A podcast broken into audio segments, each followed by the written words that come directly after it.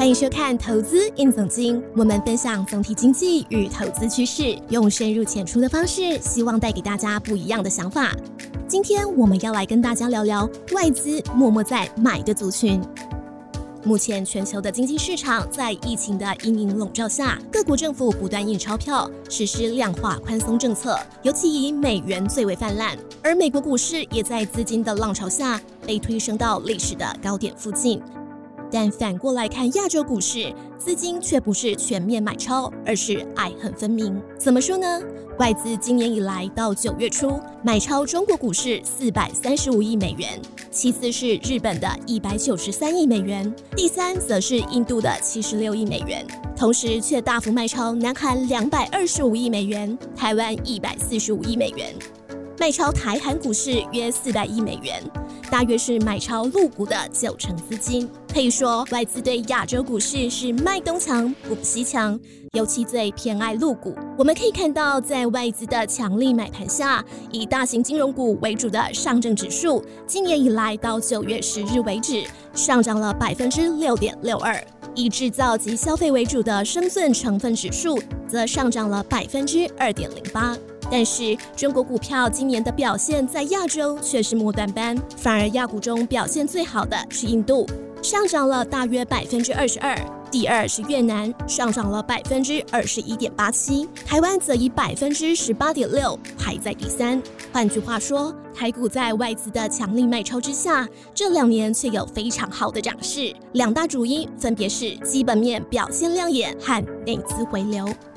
而上一集投资印总经，我们从国际政治与产业因素分析台湾的前景与风险，聊到究竟台湾会不会成为下一个阿富汗？有兴趣的朋友欢迎点击右上方链接，收看日本野村综合研究所首席经济学家辜朝明的精锐剖析。回过头来看，最近台湾股市让投资人感到相当无力，不但市场上有许多杂音，外资持续偏空操作，也让大家十分困惑。对此，财讯双周刊特别访问到宽量国际创办人兼执行长李宏基，他表示，最近外资圈的朋友突然开始问我台湾金融业的事情。以前外资投资亚洲金融股，首选不是中国就是东南亚，对台湾金融股总是兴趣缺缺。没想到今年竟然主动询问，让李宏基感到十分意外。为此，李宏基特别分析了有哪些外资投资台湾的金融股，持股比例近十年有何变化。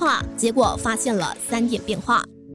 第一，这十年台湾金融业的总市值增加约一点三八倍，而外资投资台湾金融股增幅为一点六倍。外资对金融股投资金额的增幅比金融股总市值增幅还要大，显示外资资金持续流入金融业。第二，前几大股东从主动型的私募基金转变为以被动式投资为主的先锋领航投资、贝莱德投资。挪威央行投资、新加坡政府基金，其中台湾金融股外资持股前三大为中信金控、玉山金控及元大金控，但外资持股比重增加最多的三家金融股为开发金控、金城银行和第一金控。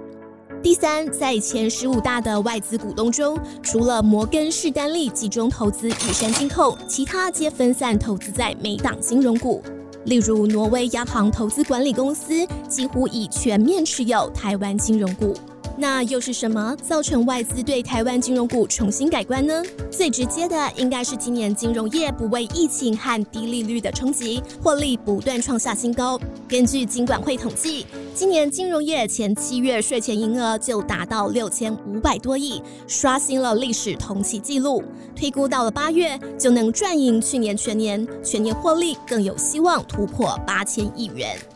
原本股性牛皮的金融股，股价也大复活。截至九月十日，金融类股指数涨幅超过百分之二十五，站稳一千六百点，创下了二十四年来的新高。多家金控的市值排名因此大跃进，像是富邦金与国泰金分别挤下了中华电和联电，跃升至台股市值第五和第七名。此外，有整兵题材的富邦金、开发金和台新金涨势更是惊人，而被并标的日盛金和中寿更因收购价确定，即便大盘几次上冲下洗，筹码都十分稳固，反而成为资金的避风港。以往台湾大型股只有科技和塑化，多了金融类股以后，外资也会改变对台股的评价方式。一旦金融股市值想象空间变大后，未来或许也能成为支撑台股的另一根支柱。各位观众，您认为台湾金融股值得投资吗？